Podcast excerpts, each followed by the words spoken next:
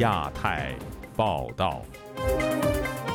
各位听友好，今天是北京时间二零二二年六月二十一号星期二，我是佳远。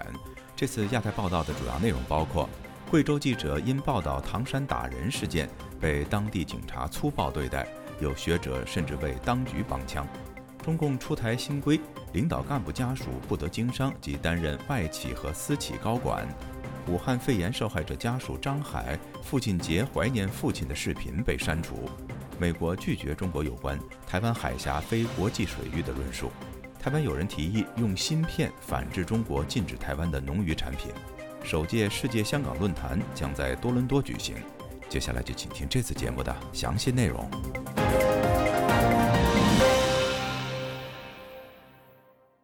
唐山打人事件的后续发展在中国互联网上继续发酵。湖北民族大学的一位教授批评记者擅自到唐山进行采访的言论，引起了网民在微博大量转发以及批评。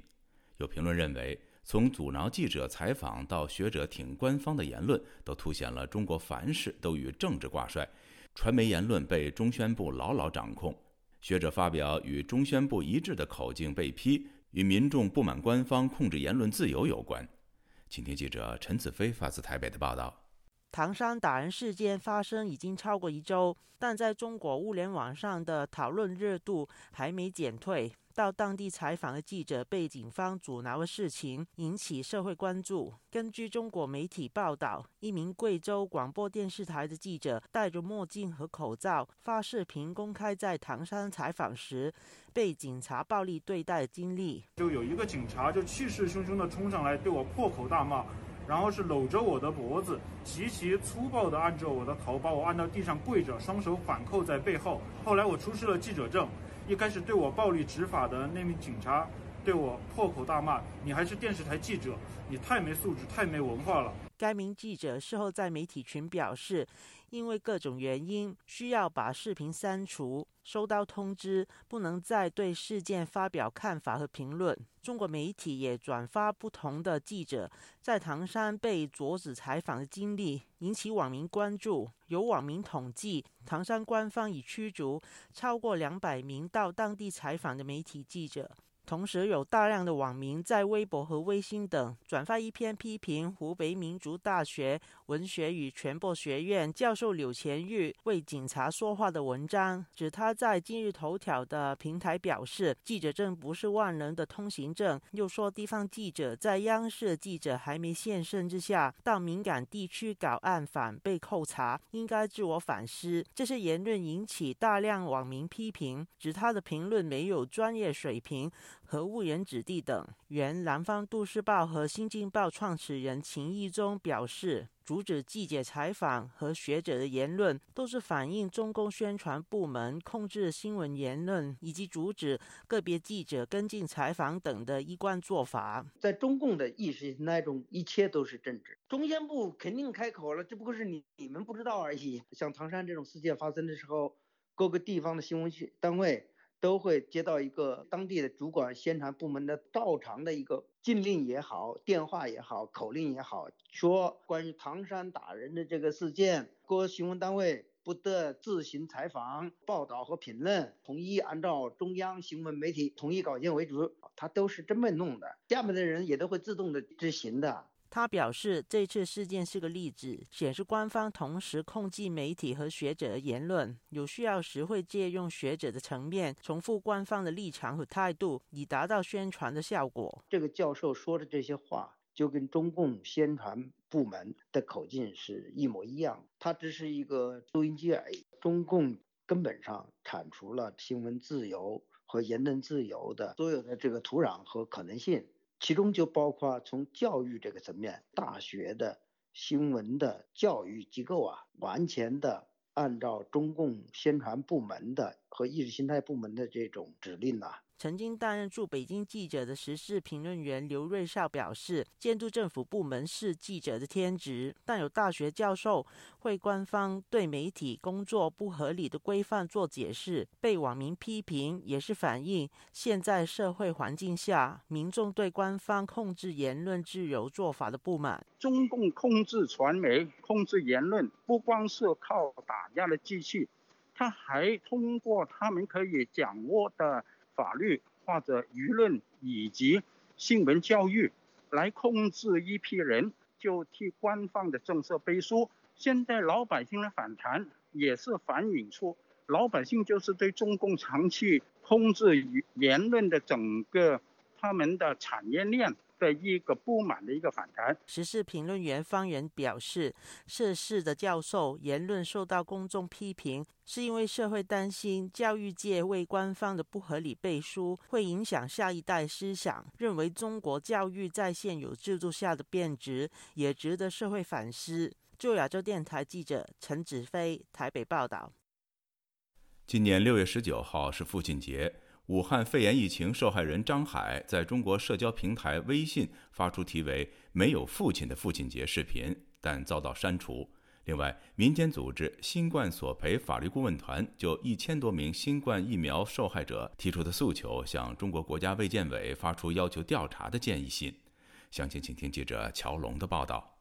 父亲节当天，张海在微信朋友圈发出一段名为“没有父亲的父亲节”视频。纪念父亲及要求追责。视频显示了张海父亲张立法生前照片、抢救时的照片、残疾军人证、死亡医学证明及诉状等。其后，该视频被删除。网站管理员留言指，没有父亲的父亲节被投诉为政治敏感内容。何时已被删除？张海在境外社交平台推特留言：“今天是父亲节，湖北省及武汉市两级地方政府隐瞒病毒，用病毒杀害人民，杀害无数个父亲。我们的爸爸永远活在我们心中。你们犯下的罪恶，坚决追责到底。”张海本周一接受自由亚洲电台采访时表示，他在微信群看到许多人发出祝福父亲节的祝福语，感到心情特别的苦涩，于是有感而发。他说：“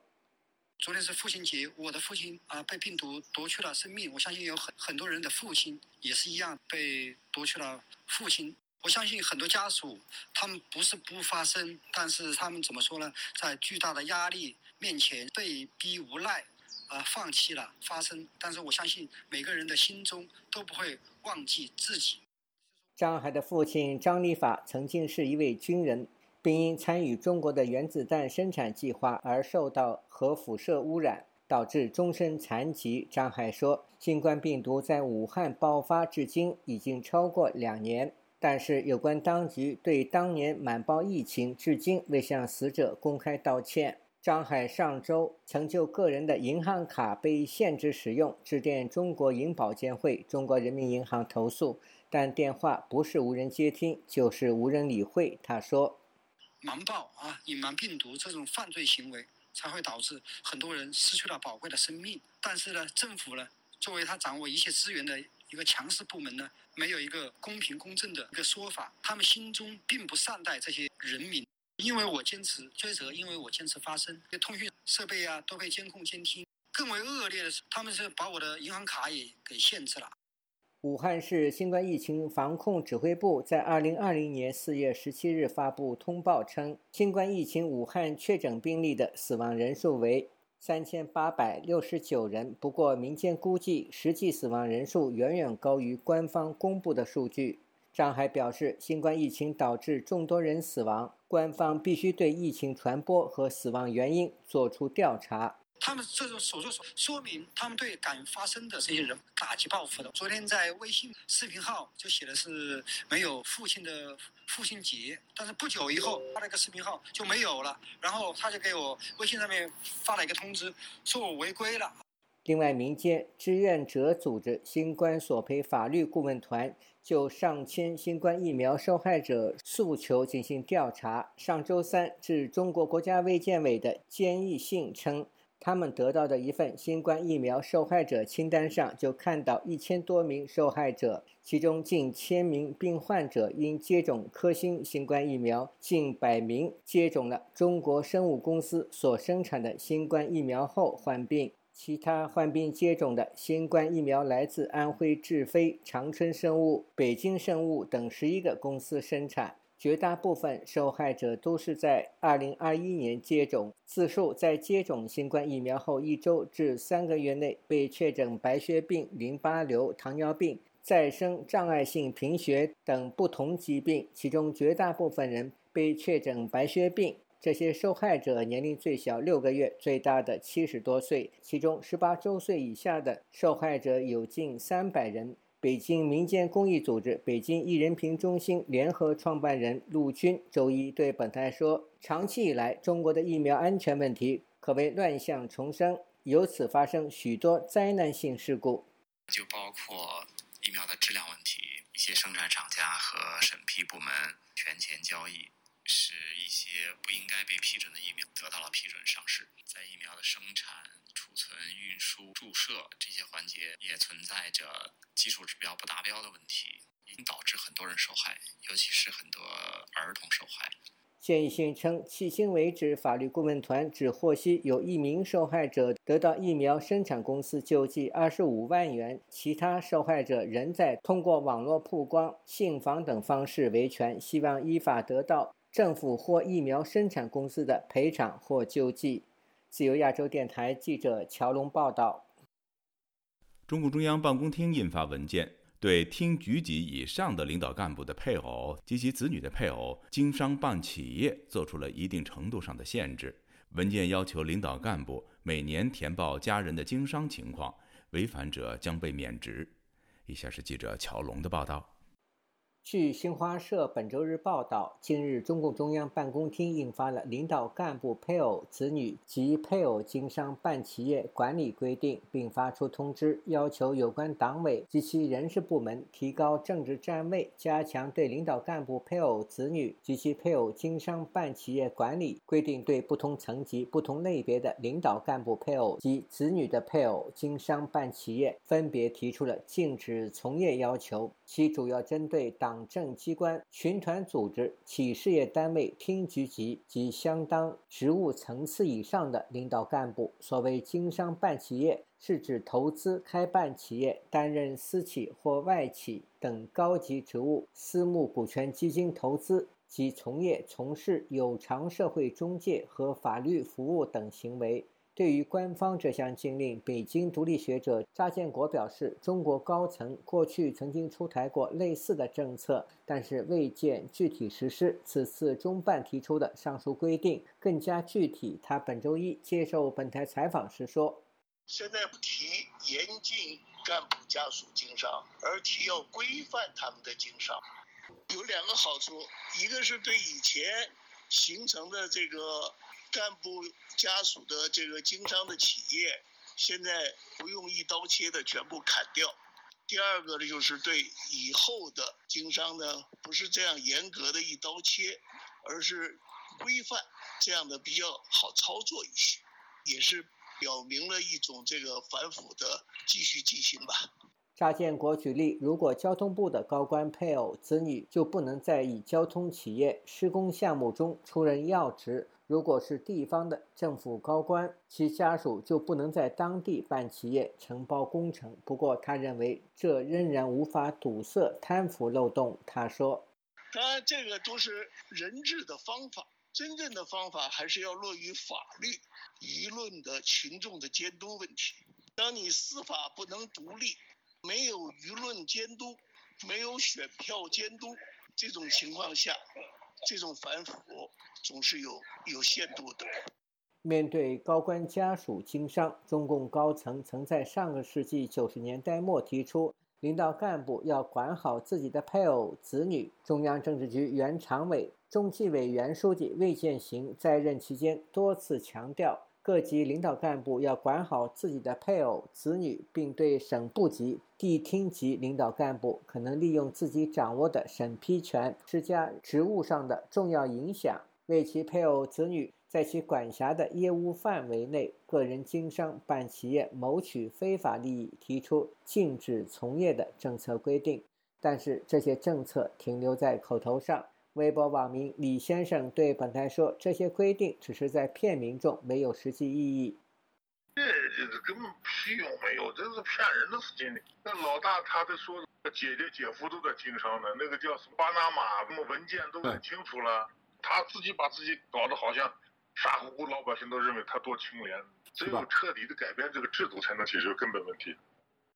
江苏宜兴时事评论人张建平对本台说：“中共前总书记江泽民在任内提出依法治国，禁止军队经商，作为其政绩宣传。但高官家属经商的问题始终无法解决。”他说：“关键问题在于体制，还得要从体制上来解决。关于财产公司制度啊，还会从根子上解决问题。”就是政治制度，官员财产纳税人可查询的官员财产公司制度。说党能管好党，就像一个大脑控制左右手。你说左手他盗窃了，右手是无辜的，右手还能对左手进行监督。规定还提出，对领导干部报告的经商情况要进行随机抽查和重点核发，发现有关情况违反竞业规定者。责令领导干部作出说明，由其配偶、子女及其配偶退出经商办企业，或由领导干部本人退出现职接受职务调查，并视情况给予领导干部相应的处理处分。网民高先生对此表示：三十三年前在北京爆发的八九学潮，起源就是学生打出打倒关岛的横幅，现在这些措施很少能让人相信是真的。三十三年前就为这个事儿啊，学生运动全世界仰慕的事儿，直接也专门发过文了，现在又发文。这三十多年来的话，这个事儿怎么说呢？那不是有点无聊了？自由亚洲电台记者乔龙报道。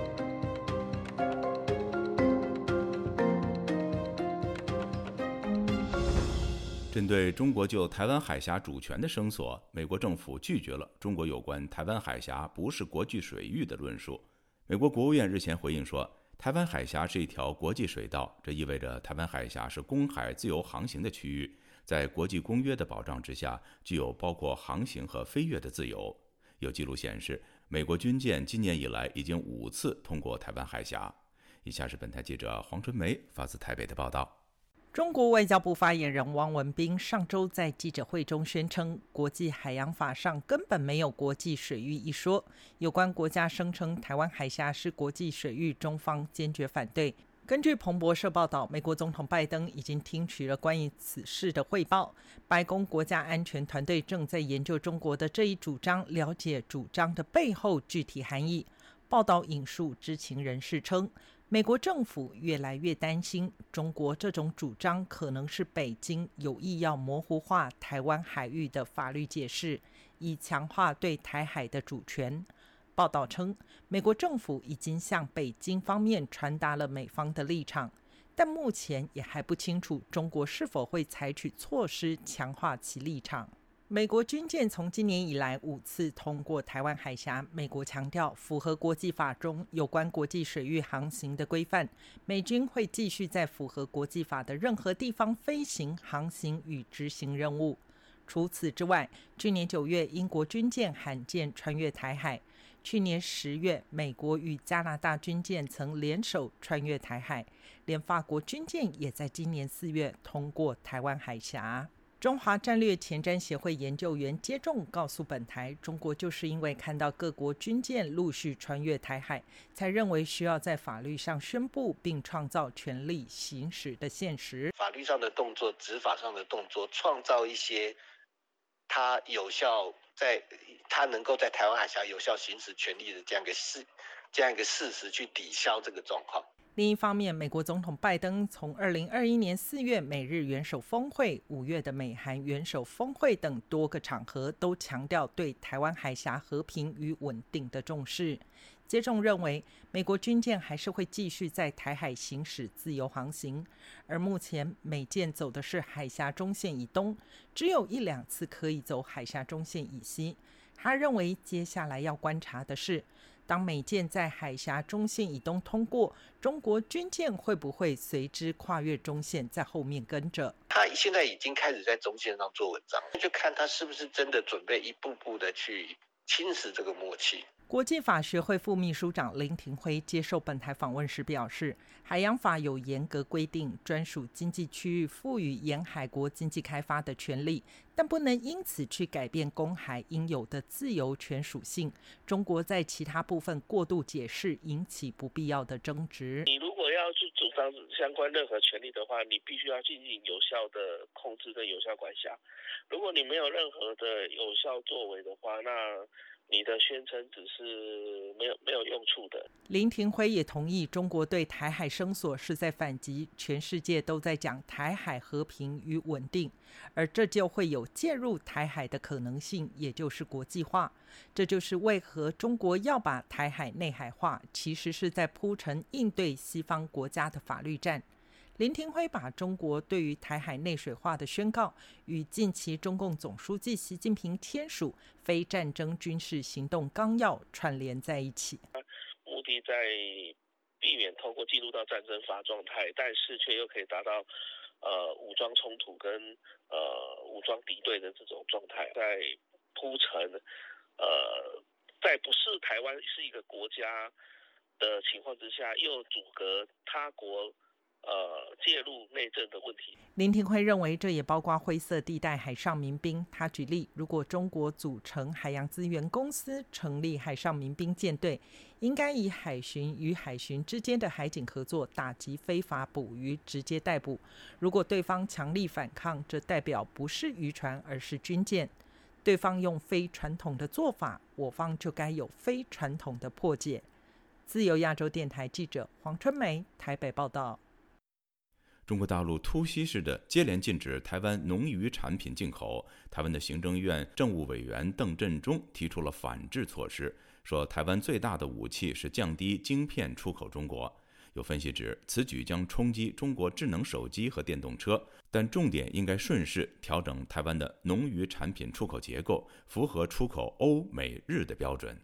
以下是记者夏小华发自台北的报道。中国接连以检出病虫害为由，禁止台湾的凤梨，也就是菠萝、释迦和石斑鱼进口。上周又称有台湾白带鱼的包装检出新冠肺炎阳性，暂停进口。日前，在瑞士日内瓦出席世界贸易组织部长会议的台湾行政院政务委员邓振中，才公开在会议上阐述台湾遇到了中国的阻挠，还在当地接受路透社专访，提出了反制的做法，也就是希望对中国出口贸易额从现行的百分之四十的占比往下修正。台湾中央社报道，邓振中十四号告诉路透社，俄罗斯二月入侵乌克兰，引发了大宗商品价格飙涨，各国纷纷。禁止粮食出口，导致较贫穷的国家可能面临饥荒。如果中国对台湾发动军事攻击，对全球贸易的冲击将更大，因为全球电动车和手机极度依赖台湾的晶片，将导致全球半导体晶片供应短缺。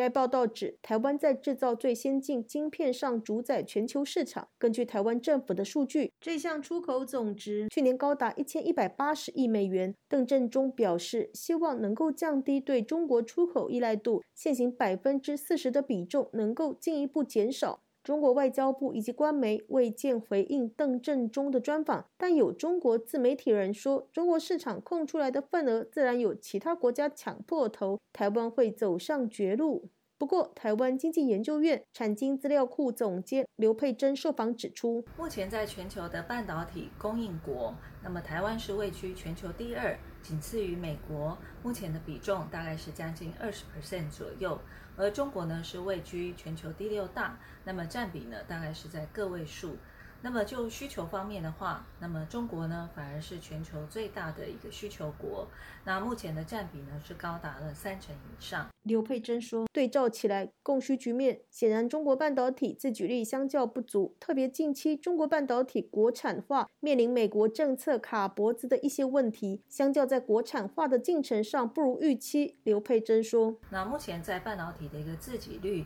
大概只有十六到十八个 percent 左右，所以也必须要仰赖来自国外的一些供应。那么台湾呢？目前我们在呃先进制程方面其实是拥有相当关键的一个地位。我们在十纳米以下全球的一个供应的占比其实是高达了六成以上。那特别是在今年下半年，那么在三纳米的一个制程上。呃，以台积电几乎可以说是一个独家的供应商，所以显然台湾在全球的一个半导体其实是占有相当的。绝对的关键的优势。刘佩珍分析，所以未来一旦如果中国没有办法获取来自于台湾那么相关的一些晶片，或者是在这个代工方面的呃相关的这个晶片的供应的话，那么将会造成中国在终端的应用产品，那当然包括了像是智慧型手机，或者是在其他要车用电子。或者是物联网相关的一些晶片的使用上，那么也都会造成一些短缺的问题。中华经济研究院 WTO 以及 RTA 中心副执行长李纯接受自由亚洲电台采访指出，以他对邓正中专访的解读，重点在说明台湾并不是没有反制的工具，但实际上采取这反制的工具有限制性，台湾政府这么做的可能性研判并不高。李纯说：“台湾半导体是代工业，我们是在替客。”客户生产进客户出口，所以要往哪里出口，很大一块是客户的客户在决定的，不是台湾呐。李纯提到，美国或是欧盟如果希望与中国拉开距离，当然台湾也会慢慢减少对它的出口，这有可能，但不是对它经济胁迫的报复。这就是很简单，就是不要再卖它了。我倒觉得这是一个好事啊，因为我们很多农产品出口中国，呃，两个原因，第一个，他们的过去哈检验检疫要求非常低，几乎没有；第二呢，它有时候这个价钱或者说谈的条件都比人家来的更方便，所以它比较像是一种，就是我们讲 easy money，就是相对于譬如说出口到日本或者是先进国家，因为先进国家譬如说从鱼到水果，他们可能就是在在生产阶段，就是种植阶段就已经要开始做很多那个记录啊、追踪啊，哈。很复杂，还要检验啊，要求都很高。那过去中国我听过是他们根本不管你什么，他就来这，然后收购凤梨，然后就带走了，没有再过问什么农产品残留什么什么虫的，没有都没有。李纯提到石斑鱼的情况类似，欧美习惯吃鱼排，石斑必须养殖比较大尾，过程中风险比较高。而中国市场要的是体型小的、整尾的，有些连检疫检验都没有，以至于百分之九十九出口都去了中国，这是市场扭曲的结果。李纯认为，应该要顺势调整农业产销的结构，发展别的市场。以前怎么劝农民，他们都不信。很难改变他们的想法。现在发生了，有这样的机会，迫使农民接受过去台湾农政单位的警告。至少台湾现在要就是要变成是符合欧美、日本市场的条件的结构。重点不在报复，报复那是政治上谈的啦。我在讲，就农业结构改革，我才我觉得才是真的要利用这个机会来全力改造我们的农业的结构啊！不要再赚这种风险很高，但是很容易赚的钱啊！当然，有的农民心脏很大颗，喜欢玩这种游戏，政府也拦不住他。但是我相信大部分农民都会去，希望有这种比较可预测的未来嘛。自由亚洲电台记者夏小华台北报道。台湾东吴大学音乐系的大四学生温约瑟看了中国舰船知识发布台湾兵力部署概略图之后，一时兴起，以其人之道还治其人之身。他一年间完成了标记上千处解放军军事基地的地图。温约瑟二十号接受了本台记者的专访。今天本台记者夏小华发自台北的报道。点入台湾大学生威约瑟建制的中国人民解放军基地及设施连接，密密麻麻五星旗的标记，在中国地图上共有约一千两百处。点进去连接，可以见到相关的介绍、报道和照片，包括陆海空军基地、中央政经军事机关、火箭军基地、军事院校等等，已经吸引了五十六万多人的点阅。令他意外的是，距离台湾离岛金门只有五点五公里的厦门，他已经找出了十多处的军事设施。而福建漳州市漳浦县一处主要部署直升机的新建空军基地，根据卫星的定位，距离台湾离岛澎湖只有一百八十三公里。温约瑟说：“河南它是内乡空军基地，它的机库都是专门停轰六轰炸机，它有地下机堡，而它地下机堡是我看过呃中国所有空军基地里面最大的。它的这个洞库的这个口啊，Google 地图都可以量，它这边洞口是宽度是六十二公尺，是非常大。这边有一架，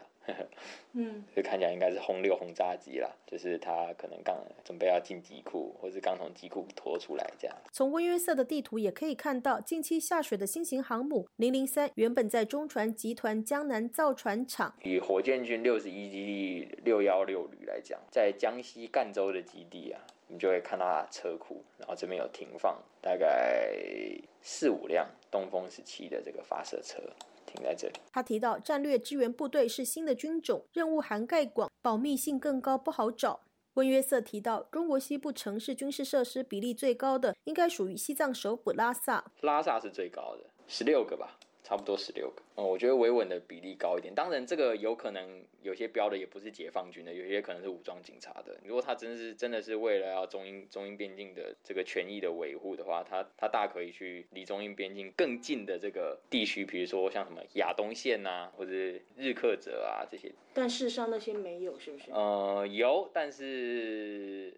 哇。但是比例没有这么高。他透过谷歌地图、百度地图和高德地图，以及央视等中国以及外国媒体、军事媒团体网页、维基百科、解放军相关论文等进行交叉比对。例如，从央视看到一处火箭军的室内设施，透过天花板两道采光罩和两侧窗户的设计，再透过卫星俯瞰图寻找类似的建筑物进行确认。我只标的第一个就是中南海，那个那个非常容易。空军和海军基地相对好找，空军有跑道嘛，那海军有码头，它在卫星图上面的辨识度比较高。他提到，花最多时间是寻找陆军相关单位，大部分靠肉眼观察出来，再分辨到底是学校、监狱或是军营，有时候很难分，因为建筑格局非常像。他举例，央视报道军事设施不会报道位置，若要找到一个基地，会先找到县，他放大了城镇，再沿着城镇周围搜寻，没有的话再进到城镇找。最难的是曾经花了两三个钟头找一个地方，因为中国很大，经常一个县就有半个台湾那么大。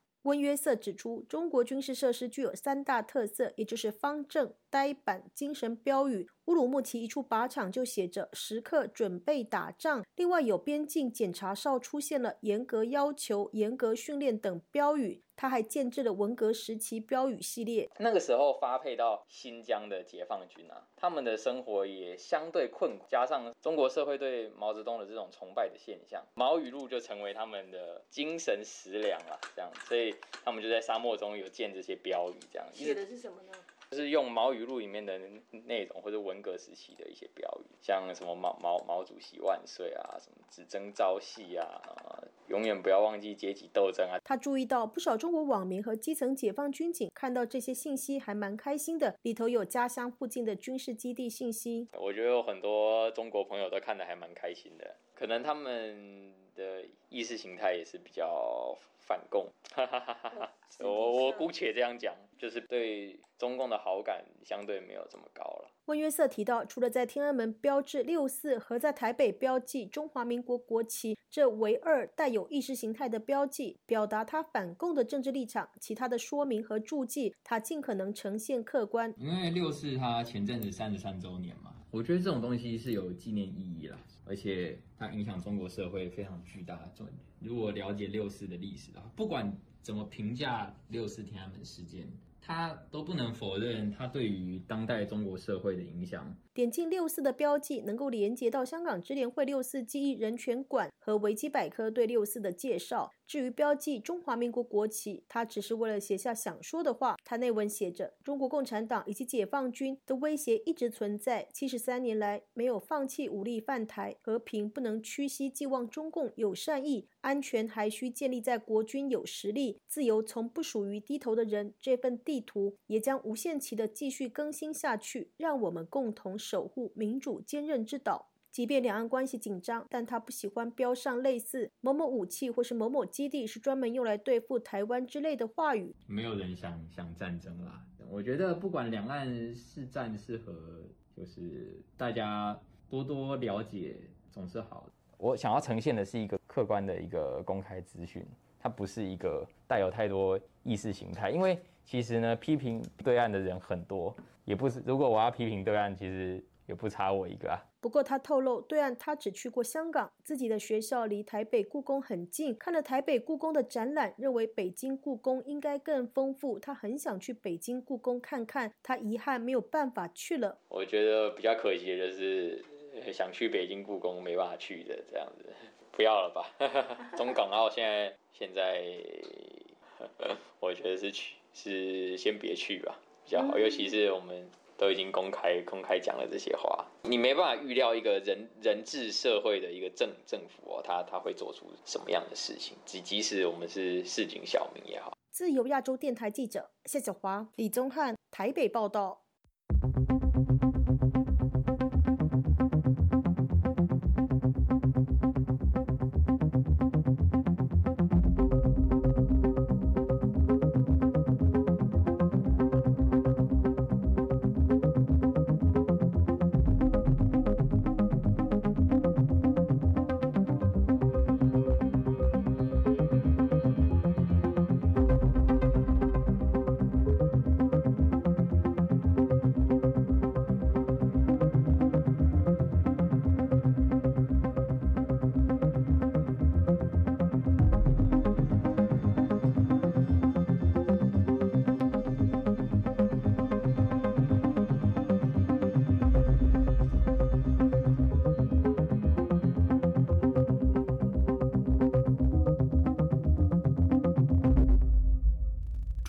商会二十号发布针对欧洲企业的调查报告显示，由于中国严格的防疫风控措施，不少欧洲企业重新考虑他们在中国的投资，并警告这些措施已对运营带来了冲击。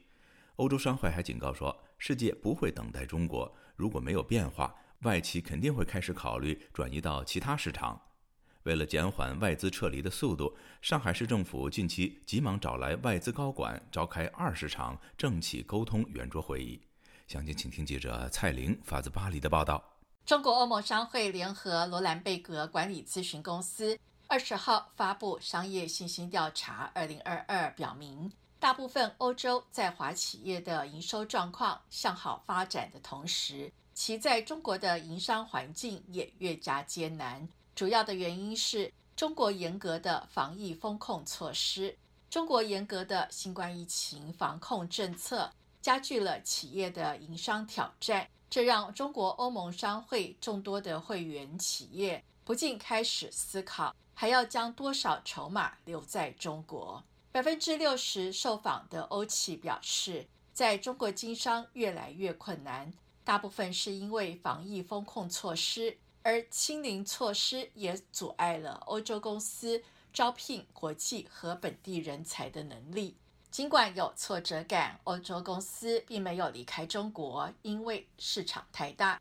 然而，中国欧盟商会副主席许贝蒂警告说，他们正在重新考虑在中国的存在程度，并重新定向他们未来的投资。百分之二十三的受访公司正在考虑。将投资转移出中国，这是十年来的最高比例。徐贝蒂就表示，希望中国真正觉醒，并找到方法脱离清零政策，因为这导致庞大的不确定性，势必对投资不利。徐贝蒂之前接受彭博社采访时就说。Yeah, well, business confidence is clearly fading because depending on how long this lockdown. 商业信心显然正在消退，因为取决于这种封锁将对这里的外企持续多长时间，所以收入肯定会下降。上海也肯定是在利用它的吸引力，外国人想尽快离开，特别是有家人在这里的人，所以很难在这里和总部吸引和留住人才。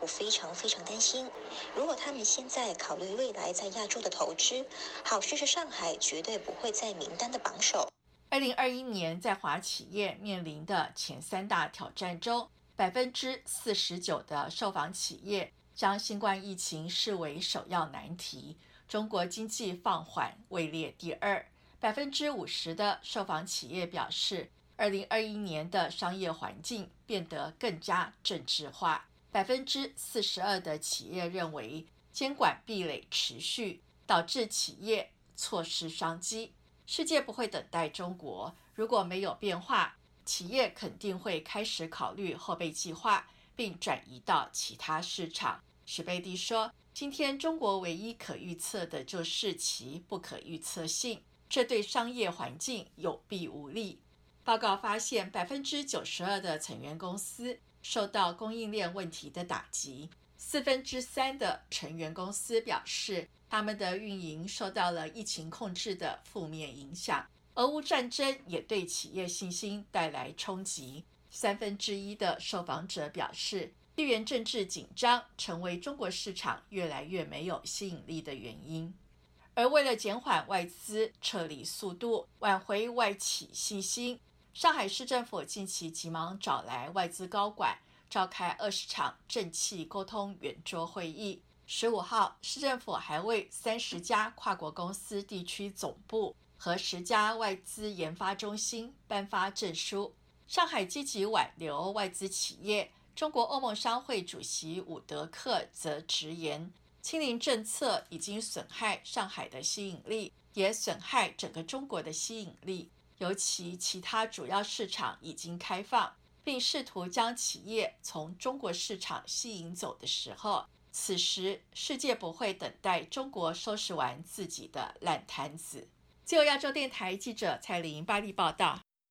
恰逢香港回归二十五周年之际。海外港人忧虑政治动荡令香港精神变调，因此举办世界香港论坛，邀请政界、商界等世界各地的专家论述香港未来，筹谋成立香港历史馆，并将首度展出以释放香港政治犯为主题的艺术作品，以抗衡香港的政治现实。以下是本台记者柳飞发自温哥华的报道：香港反送中运动后，港人流散到不同国家，形成了世界的香港。世界香港论坛主办者钱志健表示，香港即将迎来回归中国二十五周年，却没想到香港成了一个不能擅自上街游行、不能自由发表意见的香港。在政治的紧箍咒下，香港的动能活力逐渐被磨灭。因此，这个论坛就是希望集结海外港人的力量，来沉传香港精神。论坛将于六月三十号晚间在多伦多举行参会，正值香港时间七月一号。以此拉开序幕，用另一种方式纪念香港回归。紧接着四天的研讨会，主题分别为“世界香港政经议题”、“世界香港商机与投资”、“香港人文化乘船”及“香港人心灵健康”。钱志健表示，来自世界各地的专家们为香港未来谋出路，其中也将探讨成立香港历史馆的计划。可能係由清朝即係開始啦。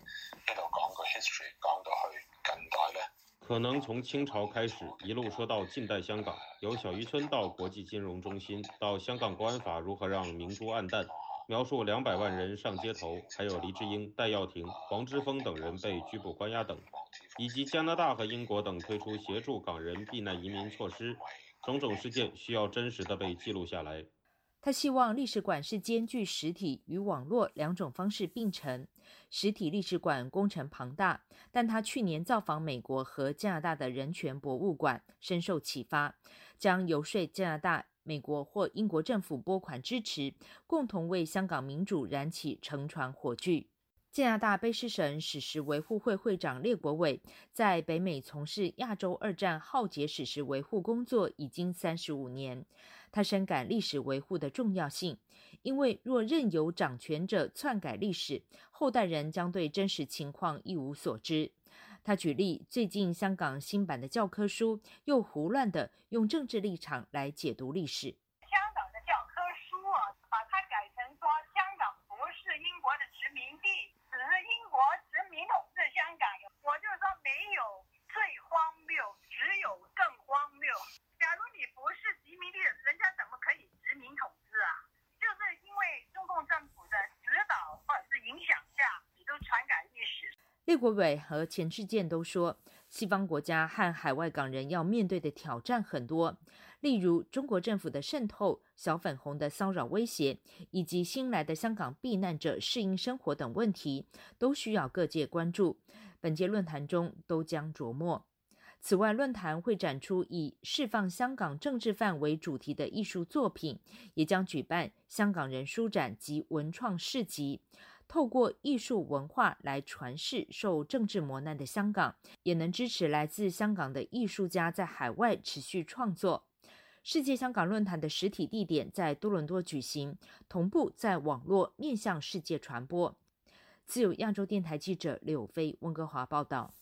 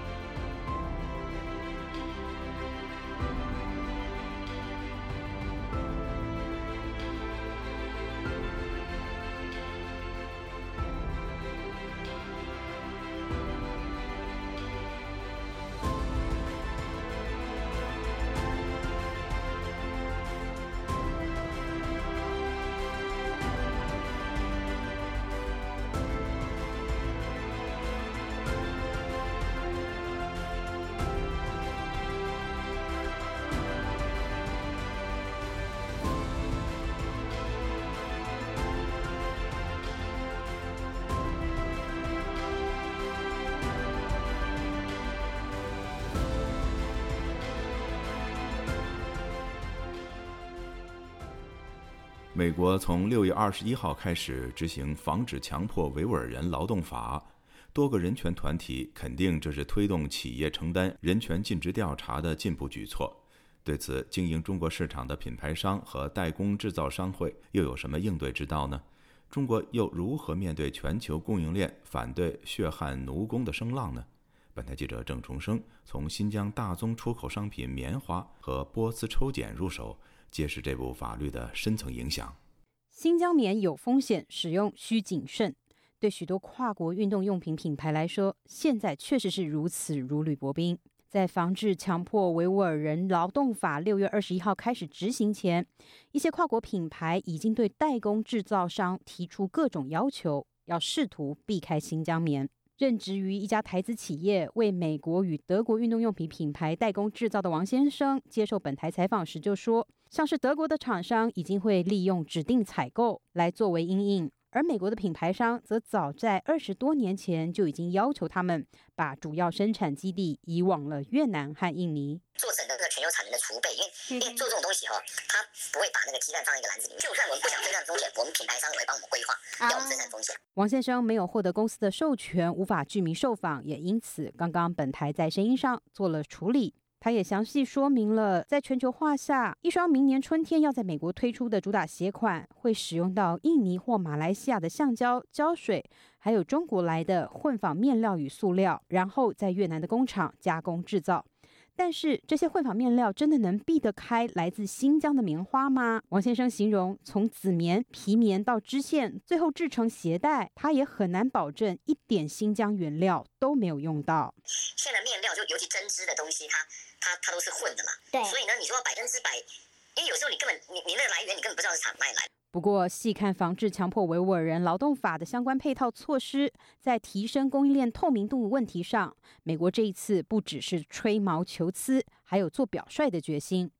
在法律执行的前八天，美国海关与边境保护局就在十三号公布了相关执行指引。明确的指出，包括了棉花制造太阳能板的主原料多晶硅以及西红柿等属于来自新疆强迫劳动的高风险商品，这会是执法初期的重点。但相关措施并不只限于这三项产品，而这项法律实质涵盖所有原产地来自中国的产品。美国似乎想要搞清楚，所谓世界工厂的中国在不同产业的供应链运作中究竟扮演什么样的角色。这部法律还启用了可反驳推定原则，也就是要求进口商得自证清白，主动提出清楚且具说服力的证明，中国制产品使用的供应链都没有涉及新疆的强迫劳动，否则就会面临货品被扣留的风险。这已经在美国国内引发截然不同的看法。美洲贸易全国委员会副总裁兼发言人巴里就告诉本台。解释与说明都不清楚。我们的会员企业愿意遵守法律，但指引才公布一周后就要实施，太赶了。如果可以有更多的时间缓冲，会更好。我们希望能具体得到如何合规的细节。巴黎是透过书面回复的方式告诉记者，刚刚是我的同事代读。他还预期六月二十一号后抵达美国关口的中国货品势必面临一段扣留在港的时间，要到达消费者手中会更加的延迟，而这将加剧供应链的挑战。而总部位于华盛顿的人权组织国际劳工权益论坛负责防治强迫劳动项目的主任吉尔则告诉本台。企业的人权尽职调查这个概念及相关要求早就存在多年。这些跨国公司从法律生效后也有将近六个月的时间准备。他认为，跨国企业花了很大的精力追求丰厚获利，同样也该花点心思，从上到下好好了解自己的供应链所有流程。这样的要求并不过分。and researchers and academics and NGOs can trace and map supply chains. 如果记者、非政府组织、人权团体都有办法找出供应链的路径图，跨国企业当然也可以。他们从供应链中获得庞大利益，却对供应链中存在的种种弊端视而不见，这让人难以接受。For powerful multinational corporations to close their eyes to abuses that are happening in their own supply chains from which they profit. 美国国土安全部负责海关边境贸易执法的顾问皮克在法律实施前的最后一场公听会上仍强调，我们还会发布更完整的实体清单名册。美国会以年度为基期，动态检讨调整。我想再次强调，我们绝对会严格执行，这是国土安全部的优先要务。为了应华盛顿上述法律的执行，北京也早有多手准备。中国外交部此前曾多次声称，新疆强迫劳动是美国为首的西方国家炮制的世纪谎言。而相较于外交部的战狼姿态，中国贸易法行业的专家们则是就法论法，专业论述隐隐之道与中国企业面临的困难。最引人注目的是，中国棉花协会三月中公布了中国棉花可持续生产项目的团体标准指引。到四月一号实施，不到一个月的时间就急忙上路，试图要提升中国棉花的形象，设立可持续生产棉花的中国标准，用心明显。值得注意的是，名列美国商务部制裁实体清单上的新疆昌吉益达纺织母公司香港益达集团，也是这一次中国棉花可持续发展项目首批暑假签约加盟的厂商之一。这是不是中国为了应应美国的法律生效？试图建立中国棉花的中国标准来对抗美国的执法呢？中国棉花协会信息宣传部的一名工作人员在回应本台查询时否认这样的说法。跟那个没有关系，那是美国的法案，是美国人的事儿，跟我们没有关系。巧合，完全是巧合，跟这个没关系。就是我们按照我们的工作节奏，我们已经在网上有了，你就可以看我们的立场就行了。去年，这去年的事儿，是吧？世界维吾尔代表大会中国事务部主任伊丽夏提则告诉记者：“我相信这个法律的执行只会是每一个人有尊严的活着，是每一个消费者呢不成为这种强制劳动、种族灭绝的同谋。维吾尔人用自己的血泪以及生命在清洁西方美国的商品市场。”伊丽莎提说：“过去的西方世界没有中国的供应链，人们一样有衣服可穿，有番茄酱可用。这次如果还对中国供应链里的人权侵犯毫不作为，那会是饮鸩止渴。”自由亚洲电台记者郑重生华盛顿报道。中国人讲中国事。自由亚洲电台在美国首都华盛顿面向中国大陆听友开通的民主沙龙热线，邀请您在北京时间每个星期一晚上十点到十一点半之间拨打我们的国际免费电话号码八六四零零八四二七七七五八六四零零八四二七七七六，互动信息观点，共同讲述中国的故事。全球视野，低秒呈现中国大事。经济霸权主义将搬起石头砸自己的脚。开放平台，不设限传播被屏蔽的声音。欢迎您收听自由亚洲电台的亚太报道。亚太报道 YouTube 全新上线，主播家远带您了解更完整的中国。听众朋友，接下来我们再关注几条其他方面的消息。据维权网发布的消息，中国知名人权捍卫者郭飞雄被控涉嫌煽动颠覆国家政权罪一案，近日已经被广州市公安局移送到广州市检察院审查起诉。据介绍，中国当局在长达一年的时间里，非法阻拦郭飞雄出境探望妻子张青，直到张青今年一月在美国病逝。当局抓捕郭飞雄后，又以危害国家安全案件之名，长达六个月禁止律师会见。郭飞雄于二零二一年十二月被刑事拘留，拘留三十七天后被正式逮捕。目前，郭飞雄被羁押在广州市第一看守所。路透社六月二十号引述当地交警官员的消息披露，从七月一号开始，中共年度性秘密夏季会议地点北戴河将禁止特斯拉汽车进入。这一规定。将至少为期两个月。另外，本月初，中共领导人习近平到访四川成都时，特斯拉车辆同样在当地被禁。据西藏之声六月二十号引述位于印度达兰萨拉的西藏人权与民主促进中心发布的消息，一名四川省甘孜藏族自治州石曲县的藏族作家近日被当局以涉嫌分裂国家等罪名判刑。据介绍，被捕的作家名叫图丹罗珠。今年三十四岁，他在当地的一所中学任教多年，并因针对东西方文学、西藏文学、经济等领域发表藏文和汉文文章而受到好评。报道说，尽管他的文章内容并没有违反中国的法律，但当局却多次对他进行警告，并肆意搜查他的个人电脑等物品。据路透社报道，中国五月份从俄罗斯进口原油的数量再创新高。比去年同期激增了百分之五十五。俄罗斯目前已经超越沙特阿拉伯，成为中国最大的原油供应国。听众朋友，这次的亚太报道播送完了，谢谢收听，再会。